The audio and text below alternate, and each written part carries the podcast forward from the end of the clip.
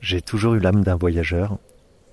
Et ce soir, je voulais vous faire part d'une, d'un petit témoignage. Quelque chose qui me tient à cœur depuis euh, longtemps déjà. Et que j'avais pas envie de garder pour moi. En fait, effectivement, depuis euh, quelques années déjà, je pars avec ma fille, des sacs à dos bien arrimés, et nous allons euh, découvrir des pays bien souvent euh, loin, comme la Grèce, le Pérou, la Tanzanie ou la Guyane. À chaque fois, on a nos billets aller et retour, bien évidemment, et puis le reste du temps, c'est de la surprise, de la découverte, de l'émerveillement. En fait, on fonctionne à l'intuition, c'est-à-dire que nous allons nous déplacer en fonction des, des rencontres que nous allons faire. Rien n'est prévu à l'avance et c'est ça ce que j'aime dans, dans, cette façon de, de parcourir le monde. Et en fait, près de chez moi, donc en France, Indre-et-Loire pour être plus précis, j'ai découvert que je pouvais aussi avoir euh, ce même plaisir de la découverte et surtout de, des rencontres euh, improbables. Je vais vous en citer trois, rapides. Il y a eu par exemple euh, cet homme, créateur de spectacles vivants, qui a même installé devant chez lui un, un moai. Oui, oui, vous reconnaissez ces, ces statues de l'île de Pâques. Eh ben, il y en a un, juste à l'entrée.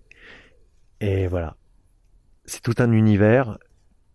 Et je l'ai rencontré euh, suite à une activité que, que je pratique maintenant depuis plusieurs années. Et justement, c'est cette activité-là qui me permet ces belles rencontres.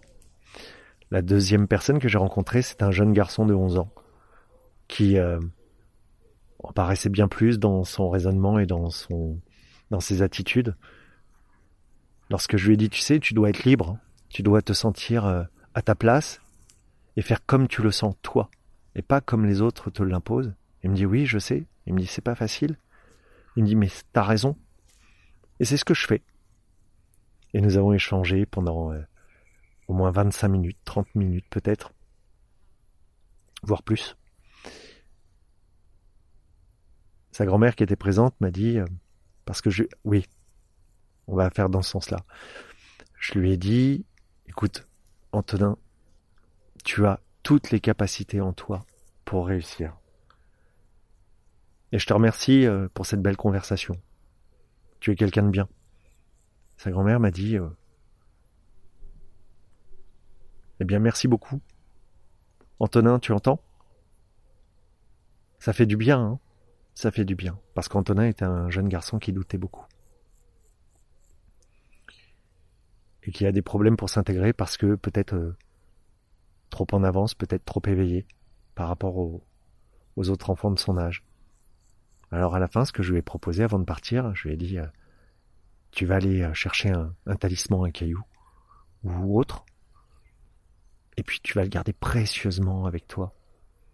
Tu pourras même le colorier si tu veux, et tu te rappelleras tous les jours de notre conversation. Lorsque tu as des doutes, lorsque tu es triste, tu reprends ce caillou et tu penses à ce qu'on s'est dit. Et la troisième rencontre a eu lieu, c'est pareil, à l'arrivée de cette fameuse activité. En fait, il s'agit de l'hydrospeed. L'hydrospeed, c'est euh, un sport que vous pratiquez avec un flotteur en mousse et des palmes. En fait, vous allez descendre au gré des rivières qui peuvent être plus ou moins euh, actives, euh, virulentes, capricieuses. Vous pouvez euh, descendre des torrents de montagne et vous confronter aux rochers, il va falloir éviter. de vous cogner, d'être pris dans les rapides, de vous retrouver piégé. Ou bien vous pouvez aussi descendre des rivières beaucoup plus calmes, comme celles que l'on a par chez nous. Et ces rivières, j'adore les descendre. Seul. Ou accompagné, ça dépend des gens, ça dépend des tours, ça dépend des jours. Et lorsque la dernière fois je l'ai descendu, il était tard. Lorsque je suis sorti de l'eau. En fait, pour que vous compreniez bien, la rivière va à une certaine vitesse, en fonction des crues, en fonction effectivement de, de son tempérament, parce qu'elle est vivante. Et vous vous en rendez vraiment compte lorsque vous êtes dans son lit. Chaque virage, chaque méandre est une surprise. Vous allez y voir des hérons, des martins pêcheurs, des ragondins, et même des poissons qui vous suivent. C'est une chance d'explorer ce milieu naturel en étant euh, vraiment en son sein, en faisant corps avec lui. Oui, parce qu'avec l'hydrospin, en fait, vous êtes allongé sur votre flotteur en, mousse, c'est-à-dire que vous avez deux bras devant. Le flotteur vient jusqu'à mi-corps, jusqu'au niveau des hanches, et ensuite, avec vos palmes, eh bien, vous allez euh, créer du mouvement pour euh, accélérer, pour faire des virages, ou vous laisser porter tout simplement. Et à la fameuse arrivée de cette descente, il y avait un couple qui était là. J'étais en train de me rhabiller. Ils s'approchent de moi avec le sourire. Ils étaient, euh, je sais pas, peut-être âgés d'une soixantaine d'années passées. Et puis on se met à échanger. Ils me demandent ce que je fais. Ils s'intéressent euh, à cette activité. Alors je leur explique. Je leur explique comme je vous ai expliqué là, quel était le but. Et eux me disent qu'effectivement, ils ont vécu au Mali pendant plusieurs années. Plusieurs années, je dirais même une trentaine d'années. Et puis, euh, sa femme insiste. Elle insiste pour dire Tiens, dis au, monsieur une phrase en bambara. Dis-lui une phrase en bambara. Et son mari, gêné, euh, ne le dit pas, parce que le bambara, c'est un dialecte malien. Et elle dit Mais si, mais si, sors-lui une phrase. Allez, pour qu'on parte là-dessus. Et la première phrase qui lui vient, c'est la suivante.